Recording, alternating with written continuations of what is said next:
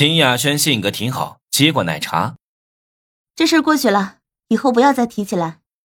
他在跟陈旭闹别扭，对其他的事都不上心。我看出了他不在状态，于是就说：“王月跟我说了，你跟陈旭闹别扭了，是不是因为我？都怪我，不该走错房间的，还对你做了那种事，我不是人。”为了表明自己的态度，我还狠下心，用力的扇了自己一巴掌。秦雅轩急忙说：“不是我的问题，不关我的事，让我不用自责。”他没跟我聊几句，就心事重重的走了。我色眯眯的盯着秦雅轩，真是肥美啊！要是能跟他就好了，这身材不是王月和王磊能比的。王月和王磊挺漂亮，但是身材没有秦雅轩劲爆，三个人是不同的类型。正当我看得津津有味时，陈思涵拍了我的肩膀，吓得我一个机灵，差点跌倒。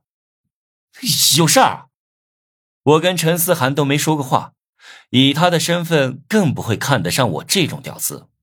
这今儿个是怎么了？嘘。陈思涵把手指放在嘴唇上，示意我小声点其实我也是征服游戏的玩家，当时你第一次来瑜伽室的时候，我就知道了你的身份。啊！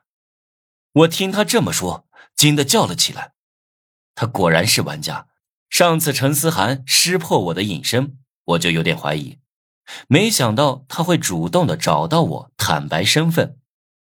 游戏玩家很忌讳暴露身份。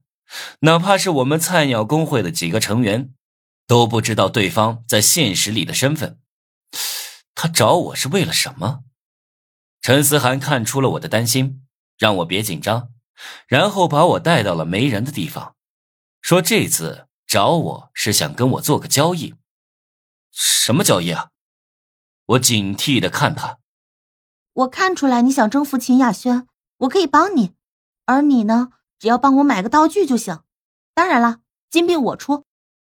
你为什么不自己买？想暗算我，连借口都不想个好的。所有的玩家都有商城系统，要买东西直接进去买就行了。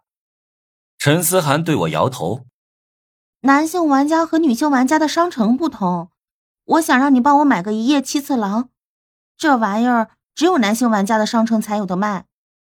我问他要那个干什么，他又不能用，只对男性有效啊。